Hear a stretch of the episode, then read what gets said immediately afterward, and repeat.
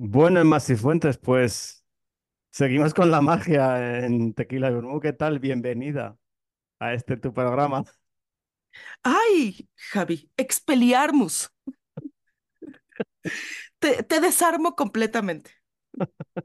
Vengo con, con mi capa, me he Ajá, traído una chisterita, me he remangado las mangas para que se ajá, vean bien los trucos, que no haya trampa ni cartón. Y traigo, traigo mi conejo, Ah, el, yo el también, ¿tú crees? Pero el- estamos hablando del animal, ¿no? Ah, ah, ah, yo dije, ay, pues, yo siempre, pero bueno. En fin. Cargándolo para todos lados. Uy, madre Muy mal No alimentado, pero bueno. Nos lo estamos tirando por los guarros. al que- este comienzo. Eh, Ajá. bueno, vamos a meter la cabecera y, y así procedes a hablarles a nuestros amigos oyentes de qué vamos a hablar hoy. Pero vamos, ya más o menos tener una idea. O no, o no. o no, sí, pero por eso lo dejamos ambiguo de esta no es así de, ay, hoy por fin van a hablar de cine adulto. No, mijos, vamos a hablar de magos. Dentro de la cabecera.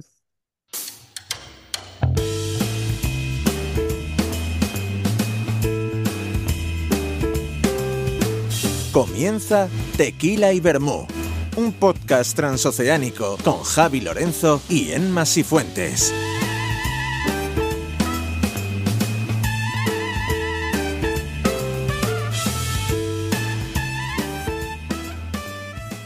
Bueno, amigos, pues ya estamos aquí de vuelta. Vamos a hablar hoy de películas de magia. Ay, qué padre. Ay, qué bonito. Tequila y Sí. Sigue su proceso mágico y les va a traer a ustedes un par de películas por cabeza para alegrarles el corazón, hacer magia en sus vidas. ¿Qué te parece? Sí, sí, sí, para que conectemos con ese sentido eh, eh, eh, interno que tenemos y, y, pues nada, elevemos nuestro cosmos o lo que sea. Bueno, yo traigo dos películas, son diferentes mágicamente hablando, una es eh, mágica Ajá, fantástica y otra es magia más magia normal. Y si quieres empiezo yo con la primera. ok, sí. Esto es una obra de arte. Y te estoy hablando de El viaje de Chihiro.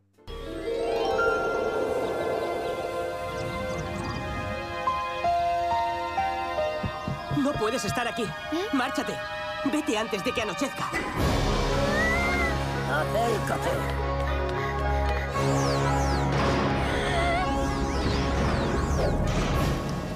Además, este no es lugar para los humanos. Esta película ganó el Oscar a Mejor Película de Animación en, en 2003. Es del director Hayao Miyazaki. Qué bonito. Sí, es muy bonita y tal, pero, pero tiene un ejercicio de reflexión brutal, ¿eh? Ujú, O ujú, sea, te toca temas como en la transición de ser niño a adulto, mucho el capitalismo, sobre todo. O sea, hay escenas que tiene brutales de cómo puede ser egoístas en ese aspecto. Y, y sobre todo habla mucho de la identidad de, de una persona y de las personas en general. O sea, eh, voy a empezar un poco a- a- así a, a bote pronto a, a narrar un poco del principio. Eh, Chihiro es una niña de 10 años Ujú, que viaja con sus padres en coche porque va a tener una mudanza y acaba cruzando un, a un mundo mágico a través de una serie de, de puertas que son como estos baños japoneses. Al principio se le, se le pone como un parque de atracciones y allí eh, pierde a sus padres, los convierte en cerdos. Esa es la primera reflexión. Es como un universo alternativo que está dominado por una bruja que se llama Yubaba, que lo primero que hace es eh, quitarle el nombre, ponerle, quitarle el nombre de Chihiro y ponerle el nombre de Sen. Ahí es donde empezamos a ver ya los primeros síntomas de la pérdida de identidad y todo esto. Y ella lo que tiene que hacer es trabajar y, y no olvidarse de, de su nombre, porque si deja, si olvida su nombre es como que pierde ya ese contacto que tiene con la realidad. Allí conoce a Haku, que es otro, otra persona, otro muchacho que tiene las mismas, mm, está allí también, se ha olvidado de quién es y todo eso y está, es como el ayudante de, de Yubaba. Y bueno, es eso, ya te digo, es, es un, un poco el pasar de, de niño a adulto tomando las decisiones que toma, porque hay, hay momentos en los que va ayudando a los demás. Está un poco perdido al principio, porque claro, llegar a un sitio nuevo y no saber nada de lo que es de allí y todo eso, hasta que más o menos se va centrando y todo eso, pues. Pero bueno, tiene a Haku que le ayuda, tiene a Lin. Se encuentra un personaje que es también eh, muy importante que se llama, que es el Sin Cara, que es como un fantasma, que al final es como un poco, ya te digo, el, el significado que tiene de la, del capitalismo, porque se va comiendo la gente y, y- y va creando oro. Está maravillosamente hecho. ujú, Chihiro, aparte de no ir perdiendo su identidad, lo que va haciendo va- se va enamorando. No enamorando, sino va, va encontrando lo que es el significado del amor. Es, es muy bonita. Eh, descubre, porque es, es mágico, ¿sabes? Es, al final es una manera, descubre cómo, cómo salvar a Haku y salva a Haku y resulta que Haku no es una persona, sino que es un río que ella, en el que ella está a punto de ahogarse. Ujú. Es todo una fantasía, reflexion- reflexionando sobre la época que estaba en ese momento viviendo Japón, ¿sabes? Ujú. Es, es muy bonita, merece mucho la pena verla. Pero hay que quedarse con el mensaje. Es una película bastante profunda en los mensajes, como dices. Tiene esta enorme crítica a la toxicidad del trabajo, ¿sabes? Al mito de la meritocracia, a esta pérdida de la espiritualidad en pro de el consumismo. Porque es eso, es el consumismo. Este cuate Haku se llama, ¿no? Haku, sí. olvi- olvida quién es, ¿no? Y, y olvida que es este, este río, que porque ahora ya no existe, porque pues, se construyeron departamentos, ¿sabes? Es el, el, el espíritu sin rostro, ahí va dando, dando dinero y están todos ahí como que tratando de, este, ¿sabes? Cumplirle todos los, los caprichos y atenderlo, ¿no? Con, con, con excelencia precisamente porque va con, con este oro. Y cuando Chihiro es la que le dice, no, gracias, ¿no? Sí, Se pone, es. ¿sabes? A, a, a, a engullirlo todo, ¿no? E incluso hay una escena también muy buena, perdona, hay una escena muy buena en la que, en la que se los va comiendo a todos y ellos todavía van siguiéndole detrás para, para que les dé el oro ese que les, que les está dando, Ajá. Igual este otro espíritu, porque se supone que el, el lugar es como que un baño, ¿no? Un baño para, para los espíritus. Va este espíritu que está todo puerco y nadie lo quiere atender y ponen a, a Chihiro a hacerlo. Y a través de la compasión es como logra, ¿sabes? Este, revelarse que es el espíritu también de, de, de, que es un espíritu de agua, ¿no? Sí. Entonces, eh, es una, es una película que tiene muchas capas, es, es una cebolla, pero creo que eso de la identidad eh, en el trabajo, el mito de la meritocracia es lo que te digo, que se supone, se- te enseñan en este sistema capitalista, y otra vez ahí voy con mi palabra favorita, que es sistema, ¿no? En este sistema capitalista te enseñan a que si eres el mejor, si trabajas más duro, si te quedas más horas, si eres el que va a, ¿sabes?, prosperar. Cuando en realidad estamos en un sistema eh, eh, eh, arreglado para que gente que está más arriba no te permita avanzar. No hay movilidad social, ¿sabes? Realmente. Entonces, no importa si tú trabajas en lugar de 40 horas a la semana, que es lo que legalmente este, deberías estar trabajando en algunos países, aunque trabajes 50 a 100 horas a la semana, no vas a avanzar. Tú, tú como empleado de Amazon repartiendo paquetes, por más horas extra que te cargues, nunca vas a llegar al puesto de, al nivel de Jeff Bezos, ¿sabes? Y esa es el- la gran mentira de la meritocracia. Entonces, cuando Chihiro llega a este baño, la compasión, uno, esta falta de, no, no falta, pero este, es, sí, falta de ambición desmesurada, ¿sabes? Esta eh, eh, lucha por mantener la identidad es lo que la hace, y el amor, ¿sabes? Porque estamos hablando de espiritualidad, no en el sentido ahora moderno de espiritualidad de hacer yoga y mindfulness y lo que tú quieras. No, no, no, sino este conectar con el amor, la familia, el medio ambiente y demás. Eso es lo que la hace destacar. Y creo que ese es el mensaje que Miyazaki quiere dar. No es el amor que tiene ya por Haku, sino el amor que, que, que da y que recibe por parte de Lin y, y por parte de Kamaji, que son, digamos, esas personas que están dentro del, del vínculo de la industria. Kamaji tiene 8 o 9 brazos y está todo el día trabajando, y Lin es como una sirvienta. Entonces, es eso, el estar, el estar dentro de este círculo industrializado, que todavía hay dentro de este rango personas buenas, ¿sabes? Le pasa lo mismo como es la diferencia entre Yubaba y Zeniba. Ujú, Yubaba es la bruja mala, podemos ujú, decirlo así, o sea, todo el, el, el patriarcado, el capitalismo y tal. Y, Zeniba es la persona eh, o la bruja que, que con poco se conforma, que, que con su punto tiene suficiente, que vive, que vive alejado de la riqueza y que vive en una casa en un pantano a, a seis paradas de estación, mientras que Yubaba tiene eh, los baños, está rodeada de oro, de zafiros, solo tienes que ver los dedos como lleva los todo lleno de zafiros y de oro. Esa es la crítica social, realmente. Y el paso, que para mí es lo más importante de la película, que da una niña desde su niñez hacia su adultez. O sea, cómo va descubriendo y cómo va tomando decisiones según va transcurriendo de la película.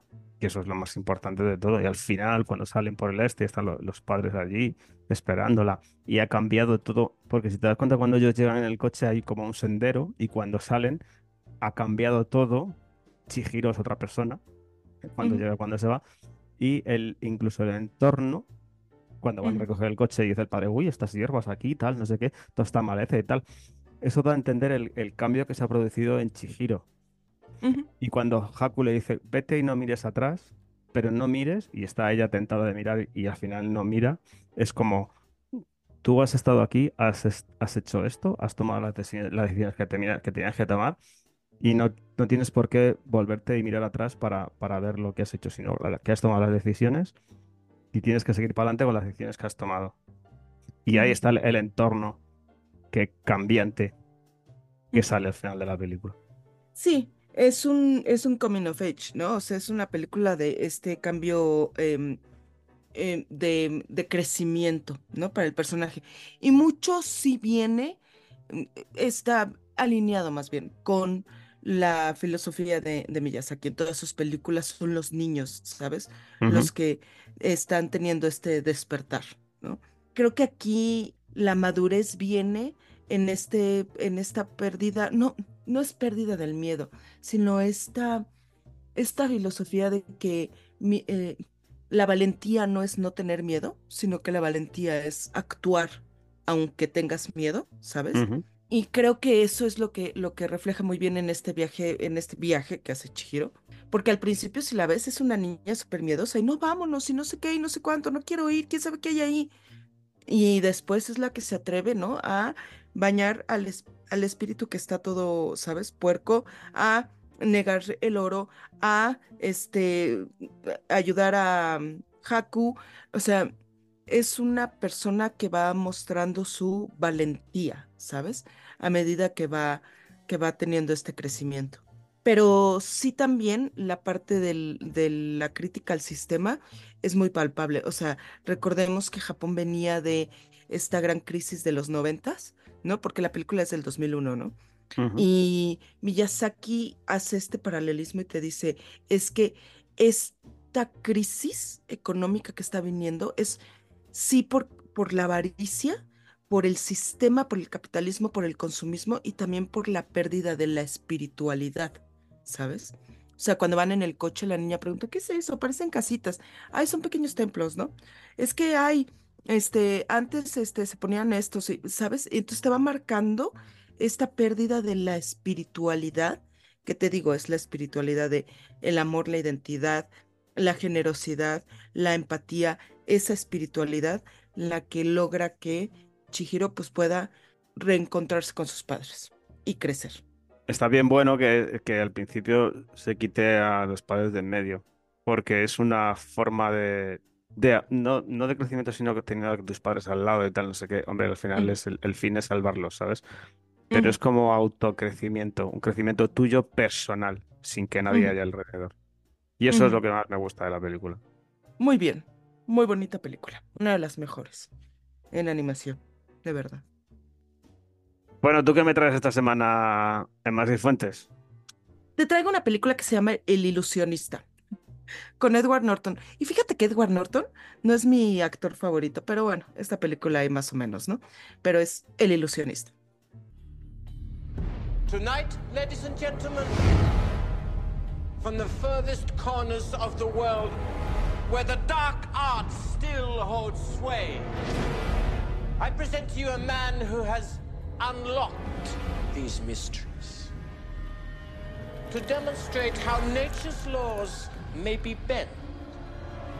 Tonight, I give you Con esta película ocurrió algo que luego ocurre en Hollywood y es cuando se estrenan dos películas que van más o menos de lo mismo al mismo tiempo, ¿no? ¿Sabes? Así como Impacto Profundo y Armageddon que se estrenaron eh, casi al mismo tiempo, o Ants y este, A Box Life, o lo que tú quieras, ¿no? Y aquí ocurrió con, con esta película y con la que tú, la que tú traes. Entonces, por eso decidí, ¿sabes? Ponerla para que podamos comparar y contrastar un poco. Eso ¿De es. qué va? Edward Norton es un chamaco, bueno, el personaje de Edward Norton es un chamaco que conoce a una chava y se enamoran, ¿no? Pero pues este, él es pobre, pobre y ella es rica, rica, entonces pues los separan y pasan los años y él se vuelve un ilusionista bastante prestigioso, se- está en, en Viena, me parece, sí, ¿no? Es en Viena. Y sí. ahí se reencuentra con su amor de la adolescencia, pero ella está comprometida con el duque algo, ¿sabes? Que es malo, malo, malo de Malolandia. Es un príncipe, el príncipe heredero esta, este de El príncipe heredero. Ajá, sí, ándale. Es el príncipe heredero y ella pues está comprometida con él y entonces pues ya va a ser la princesa y toda la onda. Se reencuentran, pero pues como él te digo que es malo, ella no quiere casarse, pero ya cuando se reencuentran planea, ¿no? Escaparse. Pero el güey este pues se las huele, ¿no? Y además de que la tiene medio espiada y controlada y toda la onda, y la mata, man. Entonces, uno de los trucos que tiene Edward Norton eh, como ilusionista es que invoca a los espíritus del más allá. Entonces está así en el escenario de repente, pum, se sienta en una silla y así como que se desvanece y aparece un espíritu, ¿no? De alguien. Ay, sí, pues me tal y tal y pasó esto, ¿no? Y en una de esas se aparece el espíritu de ella. Obviamente el príncipe pues está como que con el miedito de que va a decir que, que él la mató o lo que sea, ¿sabes? Sí, y Eso es. pues ahí empieza es- este juego del gato y el ratón, ¿no? En que la policía, que está interpretado magistralmente por Paul Giamatti, creo Sí. que es el mejor de todos, porque ni ella, ni Edward Norton, ni nadie más me convencen más que Paul Giamatti. Qué cosa tan extraordinaria de actor, por favor, lo amo, te amo Paul Giamatti. No más que, que Iwan McGregor, te amo Iwan, pero este, qué, qué extraordinario actor. Toda la película cae en él, ¿sabes? Eh, es muy, eh, sí te mantiene en suspenso eh, a partir de la, de la segunda mitad, ¿no? Ya cuando ella encuentra en el, eh, su cuerpo, te mantiene en este suspenso constante, ¿no? De qué es lo que va a pasar, cómo va a reaccionar el príncipe, este, la policía lo va a cachar, eh, todas estas cosas, ¿no? Te tiene, sí, em, mm, pendiente de lo que va a pasar. El problema, el gran, gran, gran problema que tiene la película es este final, que se los voy a spoilear, ni modo, lo siento. O sea, si no la han visto, se, se merecen el spoiler. Pero al final todo resulta ser, o por lo que el detective deduce, todo resulta ser pues un engaño, ¿no? Y en realidad eh, ella no está muerta o lo que tú quieras. Entonces, no cuadra bien la película porque la magia que él hace en el escenario requiere mucho efecto especial, ¿sabes? Mucha magia del cine. Entonces no te cuadra cómo hace las ilusiones en una época, porque además estamos a, a mediados del siglo XIX, una cosa así, ¿sabes? No te cuadra si no es verdad, si todo es un truco, cómo es que sí se aparecen estos espíritus, ¿no? Entonces, ah, ese es ahí el pie donde cojea. De ahí en fuera, si no, si te sales un poquito de, de tu cabeza y la, la disfrutas, corre muy bien y sí te da ese shock, ¿no? Al final. Me gusta mucho la presentación de Edward Norton, del personaje de Eisenheim, o sea, como este, cómo hace estos trucos y todo esto. Con lo del tema de los espíritus, esto, esto que dices un poco tú que para ser 1900, pues sí que reconozco que de, lo- de, de los personajes el que menos me gusta es Jessica Biel. Eh, Rufus. Rufus Sewell, bueno, Bien. Para ser villano, pues que tampoco es, ¿sabes? Un villano, es un tío que está atrapado al final ahí en un... eh, le pueden descubrir si ha matado a su mujer o a su prometida, ¿sabes? Entonces es como... Ujú, ujú. Tampoco no es, es un medio villano, ¿sabes? Ujú. Y sí reconozco que Edward Norton y Paul Giamatti está muy bien, pero sobre todo me quedo con el papel de, de Paul Giamatti. O sea, a mí Paul Giamatti me parece eh, un tío de otro planeta. Y luego el final, pues es un poco lo que tú dices, ¿sabes? O sea, es, es otro momento en el que me lleva para arriba cuando aparece ya el personaje de, de Jessica Biel que, y resulta que no se ha muerto y no sé qué. dices, bueno, mm, vale, muy bien. Pero sí te deja con esta, con este malestar de que dices, güey, o sea, si todo es un truco, ¿cómo le hizo él para evaporarse, no? Por ejemplo, ¿sabes? Una de las, de la, y creo que la película que tú traes lo maneja muy bien. Una Sí. de las formas en las que la magia en el escenario, de esa manera, eh, se puede ver reflejada bien en el cine, es que el truco tiene que ser sencillo, ¿sabes? A la vista. Y aquí requieren de efectos especiales para poder hacer el truco. Entonces al final te saca de la película, te saca, porque, güey, él se desvanece eh, eh, en plena, en plena función, ¿sabes? Entonces, ah, mm, mm, Sí, ¿qué es, onda ahí? Es el cataclismo que hubo porque estas, esta película que traes tú y la siguiente que traigo yo vinieron, además, 2006, vinieron las dos de la mano, las dos con polémica. Se, estrenó primero la que yo traigo, luego Ujú. se estrenó la tuya, la que te traigo yo es un pelín mejor. Pero sí, Un, ya te un digo, pelín mucho, ¿eh? bueno, según los críticos, un pelín. Pero sí, sí, para mí sí que es, sí que tiene una notable diferencia.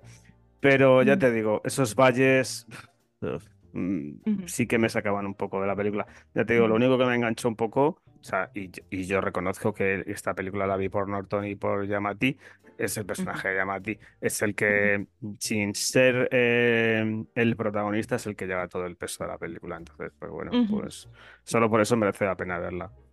Y la historia es, es muy buena y está bien contada y está bien dirigida. O sea, es una película muy bien hecha. Nada más es ese pequeño, o sea, si hubieran hecho los trucos de magia con props, con haber ideado alguna forma de que no se viera que son efectos de postproducción, ¿sabes? Hubiera sido otra cosa, otro resultado. Ese es el gran problema de la película y es un, es un detalle pequeño pero que afecta a todo, porque todo el desarrollo del misterio de quién lo hizo, de cómo, de quién, eh, ¿sabes? El testigo que ve a la chava yéndose en el caballo, este, lo del diamantito, el collarcito, todas esas cosas son, o sea, te mantienen en la, en la intriga. Nada más es ese pequeño detalle. Sí, estoy de acuerdo. Bueno, pues te traigo yo la mía, la que hemos estado hablando hace bien poco. Eh, fue, ya te digo, las dos películas que estrenaron ese año de magia. Puede ser que esta y Dunkerque sean las dos únicas películas que yo entiendo de Nolan. No me digas. ¿En O sea, que? Inception no, nada. Memento tampoco. Nada, nada. Insomnia, Pero- ¿no? Nada, nada. Bueno, Hmm. Insomnio sí. Insomnio, Interesante. bueno, tres, tres películas. Uf, cuidado con la filmografía de Nolan. Bueno, les estoy hablando de del truco final. O entre paréntesis, de Prestige. Magic. I'll perform this feat in a manner never before seen by yourselves or any other audience anywhere in the world. The audience loved it. This trick is top notch. Need to celebrate. Nada más rápido. En México se llama El Gran Truco. ¿De qué va el truco final? Tenemos a dos eh, aprendices de mago que están trabajando juntos, que son Robert Anger, que es Hugh Jackman, y Alfred Borden, que es Christian Bale. Trabajan para un promotor que es Cater, que es Michael Caine, que se proporciona, o sea, va creando eventos de magia y todo esto. Y por un accidente, la mujer de Robert, pues fallece. A partir de ahí se crea una enemistad porque parece ser que eh, Alfred no ha hecho bien el nudo y tal, y por eso ella se ahoga. Se separan, empiezan a hacer sus trucos de magia por separado y lo que hacen durante toda la película es como boicotearse entre ellos los trucos. Tienen unos libros de... de- un- Robert tiene un libro que es el de, de Alfred y Alfred tiene otro libro que es de Robert. Y este, para descifrar los trucos, que son los libros de trucos que tienen ellos, este para descifrar los trucos le ponen una palabra que es Tesla. A ver a Tesla, que está interpretado por David Bowie, que lo hace magistral. Uf, sí. Y Tesla lo que hace es inventar una máquina como una máquina de clonación. Se ven todos los sombreros tirados por ahí, tal, por el suelo y tal, no sé qué. Y lo que hace Robert es llevársela. y se la lleva a Londres. Y a raíz de ahí, él va haciendo el truco y, y todo es perfecto. Hasta que Alfred lo descubre. Tienen una pelea. Ahí es cuando es este final mágico que se descubre que Alfred lo que tenía era un hermano gemelo y por eso lo hacía. Y Robert, el, su truco era tener chorrocientas cabinas con los clones que él va haciendo en cada función. Sale él y un clon de cada uno de los trucos que hacía cada vez que salía en el espectáculo. Y eso es un poco a grosso modo lo que es el Prestige, el truco final. Es una enorme película, pero que tiene una magia espectacular. Una de las cosas que a mí me encanta del Prestige es que es de esas películas que aunque tienen este twist al final, puedes disfrutar verla muchas veces después. Porque ya después no es tanto el shock de decir, ay, era un hermano gemelo, ay, está, sabes, ahogando a sus clones o lo que tú quieras. Sino ver todas las maneras en las que Christopher Nolan se esconde a plena vista, ¿sabes? Y de todas las claves que te van dando de qué es lo que está pasando, ¿no? O sea, porque empieza el truco con este, con Michael Caine, ¿no? Explicando las partes de un truco de magia y ves que son dos pájaros, ¿no? Este, tienes a Sara, la esposa, que dice, "Mm, hoy, hoy, hoy no me amas, hoy amas más a la magia, es como si fueras otra persona, ¿no? O sea, este, estas pequeñas claves, ¿no?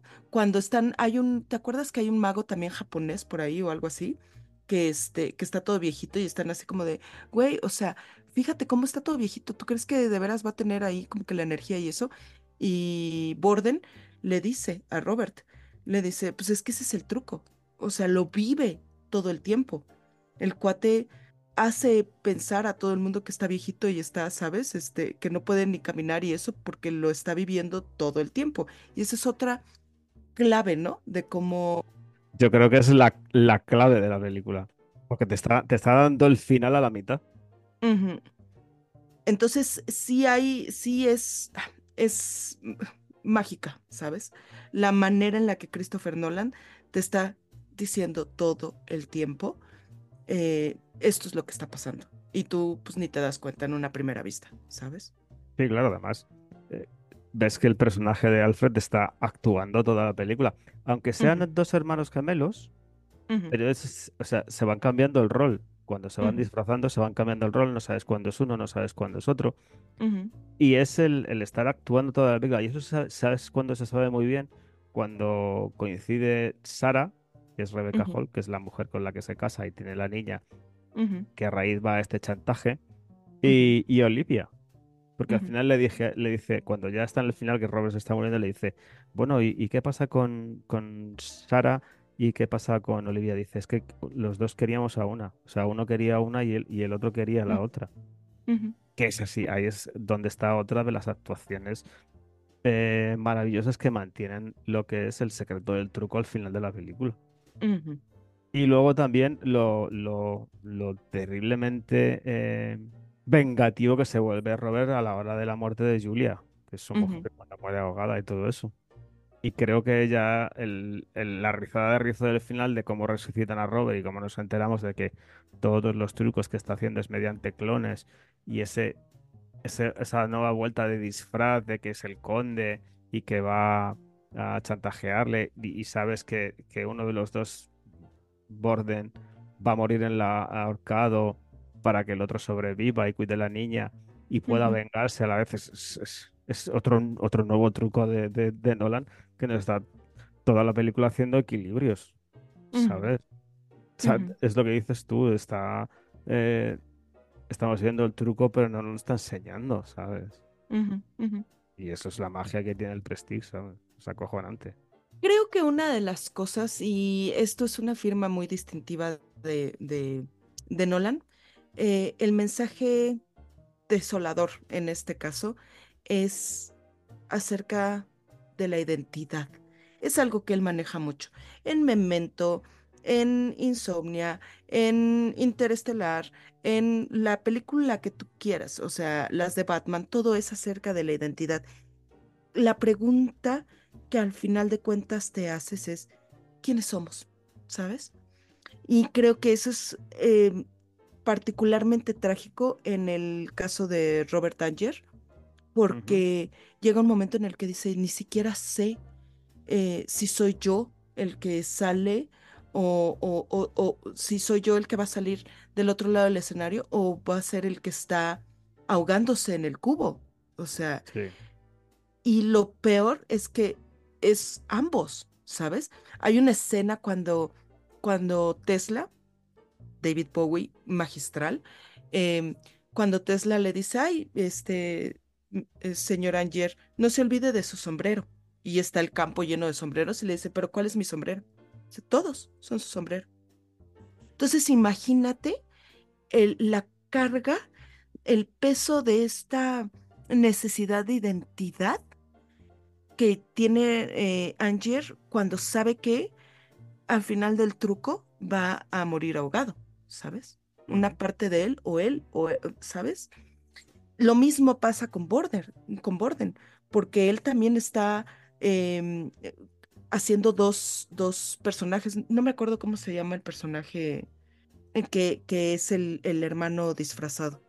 Pero le dice, es que los dos éramos. O sea, ¿cuál es la identidad ahí? ¿Quién eres? ¿Sabes? En realidad, si un día tienes que fingir estar enamorado de tu amante y el otro día tienes que fingir estar enamorado de tu esposa, ¿quién eres en realidad? ¿Sabes? Y creo que ese es el punto central de eh, el tema cinematográfico de Nolan, ¿sabes? Eh, de los personajes, obviamente Christopher Nolan es Cotter, ¿no? Que es el ingeniero que hace que estos trucos de magia puedan verse bien frente al público, ¿sabes? Él es el director, ¿sabes? El que crea las, eh, las, las em, trampas, el que crea los, los mecanismos y las ilusiones, ¿no? Entonces, el hecho de que sea el único con identidad pero con dudas, ¿no? Te habla mucho de cómo es Christopher Nolan como, como director cinematográfico. Bueno, la identidad y con dudas, pero al final, mira, al final de la película se siente utilizado porque es verdad que le utilizan para poder llevar a cabo esa venganza. ujú, Y lo que también yo veo mucho en esta película es, eh, que eso también lo hace mucho Nolan en sus películas, es el precio que hay que pagar por, por conseguir este prestigio, ¿sabes? O sea, es... eh, tú eh, uno pierde a su mujer y, y ya literalmente de ahí pierde la cabeza. solo piensa en venganza, pierde los estribos, se gasta todo su dinero, su fortuna en buscar una manera para poder al final de ello vengarse. Y luego el precio que tiene que pagar el personaje de, de Christian Bale, Alfred, por, por ser, intentar ser mejor mago. O sea, pierde a sus dos mujeres, mm, a su hija eh, prácticamente, y porque al final tiene el gemelo que se, cuidando, que se queda cuidando, pero al final siempre una pérdida que es la muerte o la ejecución o el, o el precio que hay que pagar por, por convertirse o intentar convertirse en uno de los mejores magos, que es que lo ejecutan. O sea, uno de los dos hermanos muere. Y eso también lo hace Nolan magistralmente. Sí, es el precio y además sabes también que la consecuencia de la obsesión, porque a final de cuentas Angier cae en este círculo de la obsesión, primero por eh, vengar a la, a la esposa, segundo por superar a, a Borden, ¿sabes? Porque llega un momento en el que le dice, oye, pero lo de tu esposa no me importa mi esposa, lo único que me importa es saber cómo hace el truco, ¿sabes? Eso es. Entonces, al final de cuentas, es, empieza venganza, pero es un círculo de obsesión. Y creo que es la metáfora perfecta de la, de la realización cinematográfica. Es esa obsesión por eh, ser el mejor en mostrar ciertos trucos de magia. Porque además es bien chistoso porque el, el truco de Borden impacta, pero es súper sencillo. Es, tengo una puerta, lanzo una pelota y salgo por la otra puerta y cacho la pelota. Es así, ¿sabes? Y Angier sí lo tiene que hacer súper mega espectacular y hay luces y hay no sé qué y sale, eh, entra por una puerta y sale por otra, eh, tres pisos eh, o tres niveles arriba del teatro y es así como que todo, ¿sabes? Súper fantástico y demás. Eh, La diferencia es de que el que lo hace súper sencillo es muy natural y el que lo hace rimbombante necesita y requiere este aparato, ¿sabes? Que te va matando poco a poco, por partes. Sí, al ¿sabes? final es el, el, el pago o el precio por nuestras obsesiones. Mm, Y ya está. O sea, qué mensaje, qué ventana a la mente y al alma de Christopher Nolan, esta película. Eso, así es como yo la describo. Es un vistazo a cómo es él eh, como, como creador. Y me parece impresionante. Ahí está todo el mensaje. Si uno quiere comprender la filmografía de Nolan, es esta película la que te lo dice todo. Muy bien, Emma Fuentes. Pues nada, que vamos a cerrar con la tuya, el programita de hoy, ¿te parece? Ay, sí, cállate. Venga. Bueno, pues yo traigo pues la saga por excelencia de la magia. No tanto la saga, ¿sabes? No sé- Completita. Las nueve. fíjate que no, fíjate que no, hasta eso no completita. Este, sí quiero hablar más que nada del prisionero de Azkaban, porque estoy hablando de la saga de Harry Potter. Sirius Black, he's the reason the Potters are dead. And now he wants to finish what he started. I want you to swear to me you won't go looking for Black. Why would I go looking for someone who wants to kill me?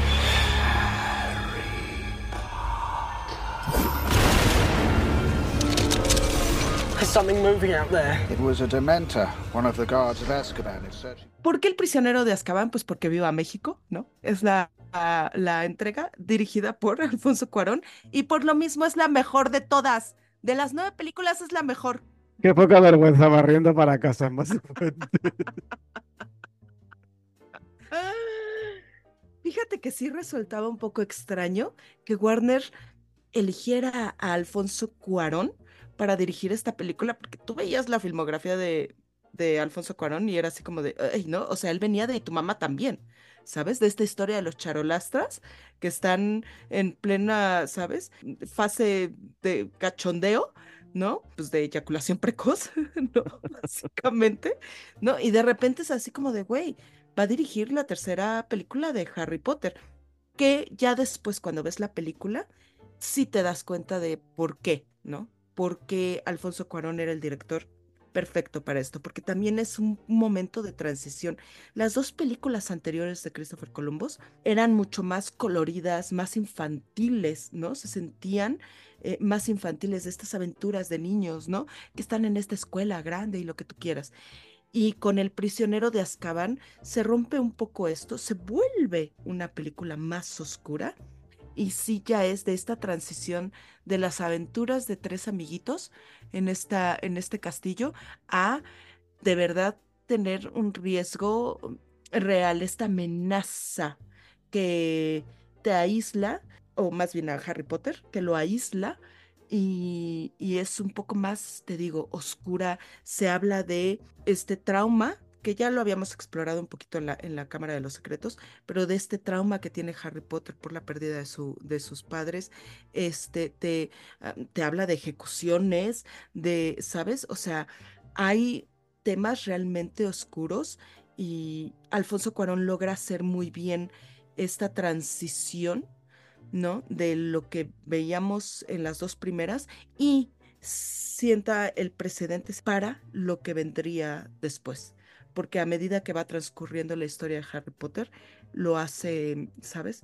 También se vuelve un poco más oscuro. Entonces creo que el momento clave de la saga de Harry Potter es El prisionero de Azkaban. Es el pivote que va a conectar lo que es tu cuento, ¿sabes? De magia eh, infantil preadolescente a ya esta, este momento de crecimiento y de madurez que deben tener los personajes. Es un mago para las transiciones, para lo técnico.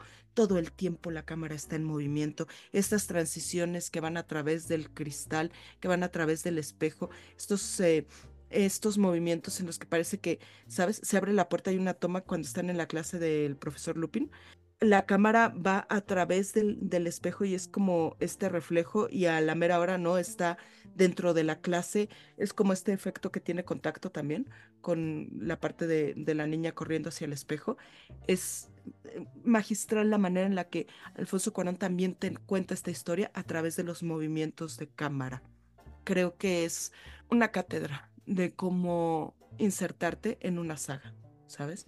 Porque sagas hemos tenido un buen, ¿sabes? Y sagas así también de lo supernatural y lo mágico y lo que tú quieras, pero qué terribles han sido las transiciones, por ejemplo, y aquí recordando tu saga favorita que es la de Crepúsculo.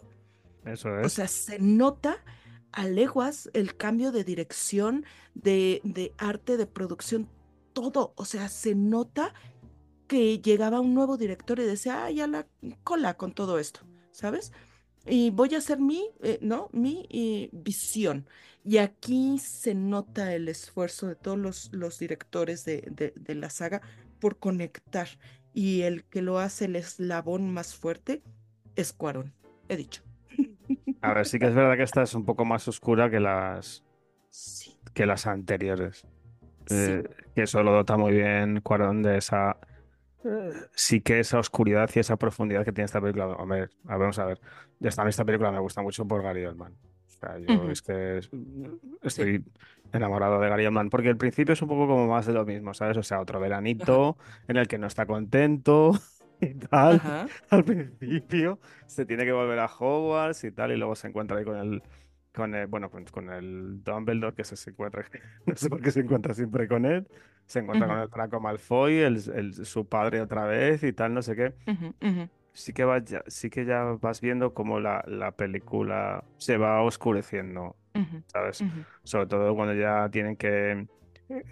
Cuando, llevan, cuando llegan a la casa de los gritos, el giratiempo. Ah, ajá. Y, ¿sabes? Y ya con lo del, con lo del mapa del, del merodeador, o sea, se nota mucho la mano que tiene Cuarón en esta película y la maestría con la que la dirige y, la, y sobre todo de cómo la va oscureciendo eh, para dotarle de, como más eh, potencia a la película, sobre todo para las, las, próximas que van a, que van a venir, ¿sabes? Pero dentro del universo de Harry Potter sí que es una que sí que es una de las películas que, que más me gusta y, y que mejor presencia tiene para digamos que es un, ir atrás para, para andar hacia adelante. Y eso se nota mucho eh, que está rodado con maestría. Y hace muy bien esa transición, así como, como dices, cómo la va oscureciendo dentro de la misma película, no, no nada más la saga. Eh, ¿Cómo puedes pasar de esta, te digo, desolación que va a, a vivir Harry Potter de aquí en adelante, ¿eh? porque de, esta película en adelante todo va a ser muerte y desesperanza. Entonces, ¿cómo haces esa transición de las dos primeras que son muy coloridas, ¿sabes? Que son muy eh, naif, ¿no? O sea, muy inocentes en un, en un momento. Y es con esta escena inicial, que es bastante eh, cómica y fresca, cuando, ¿no? Infla a la, a la tía esta grosera ¿no? Porque sí. o sea, empieza la película, pues como siempre, ¿no? Hay Jarrito el, el, huerfanito, ¿no? Eh, que es eh, maltratado y lo que tú quieras, y de repente viene este momento cómico que es con la tía. Después se oscurece el ambiente, pero sigue ese toque como divertido cuando está en este autobús eh, mortal, ¿no? Y ya después, cuando ya vas a entrar a Hogwarts y que va el tren y eso, ya no son los, ¿sabes?, verdes campos por donde pasa el, el tren. Ya está oscuro, ya está, ya empiezan los dementors, ¿no? A llegar, ya todo es hielo y, y- niebla y, y, ¿sabes? Y desesperanza. Porque a final de cuentas, en las dos anteriores, tú sabías que Harry Potter tenía el apoyo de sus padres, aunque fuera, ¿sabes? Como que en espíritu, ¿no? Ok, mijo, sí, no, agárrate y, y- y los veía en el reflejo y lo que tú quieras, ¿no? Ahora está solo. Cuando él espera que su papá llegue con el patronus a salvarlo y después se da cuenta que es él mismo, él mismo está solo, solo, ¿sabes? Y en los movimientos de cámara, en las tomas, en los acercamientos, te va recordando que esto es un, una carga, ahora sí que como la de Frodo, que esto es una carga que él va a tener que, que llevar, ¿sabes? Y eso me parece magistral, porque de aquí en adelante, esto que te sembró Cuarón, lo vas a tener presente cada vez que, que ocurra una, una nueva entrega, ¿sabes? Harry Potter y El prisionero de Azkaban, la mejor película de la saga. Bueno, bueno, más y fuentes, que cerramos aquí. ¿Quieres Sí, hacer ¿no? algún, ¿quieres hacer algún truco o- o con alguna paloma o con algo? Sí, mira, así. Ver, ¿La ves? ¿Ves la paloma? Sí, ¿no? ¿La ves? La veo, la veo. Aquí, nada por aquí, nada por allá. Desapareció. Oh, ha desaparecido delante de mis ojos, amigos. Ustedes no lo pueden ver porque esto no es un programa visual. Pero ha desaparecido delante de mis ojos. Oh Desapareció la paloma. qué genio. ¿Cómo ve? Te desaparecí la paloma. Bueno, Más y Fuentes, ¿des- ¿desaparecemos hasta el programa que viene o qué? Ay, sí, ¿no? Bueno, pues nada. Bomba de humo. Señores, señoras, niños, niños. Como siempre, un placer. Nos vemos la semana que viene. Y Emma Fuentes, pues, a lo suyo. A ver a Cadabra. It's a kind of magic. A kind of magic. One dream,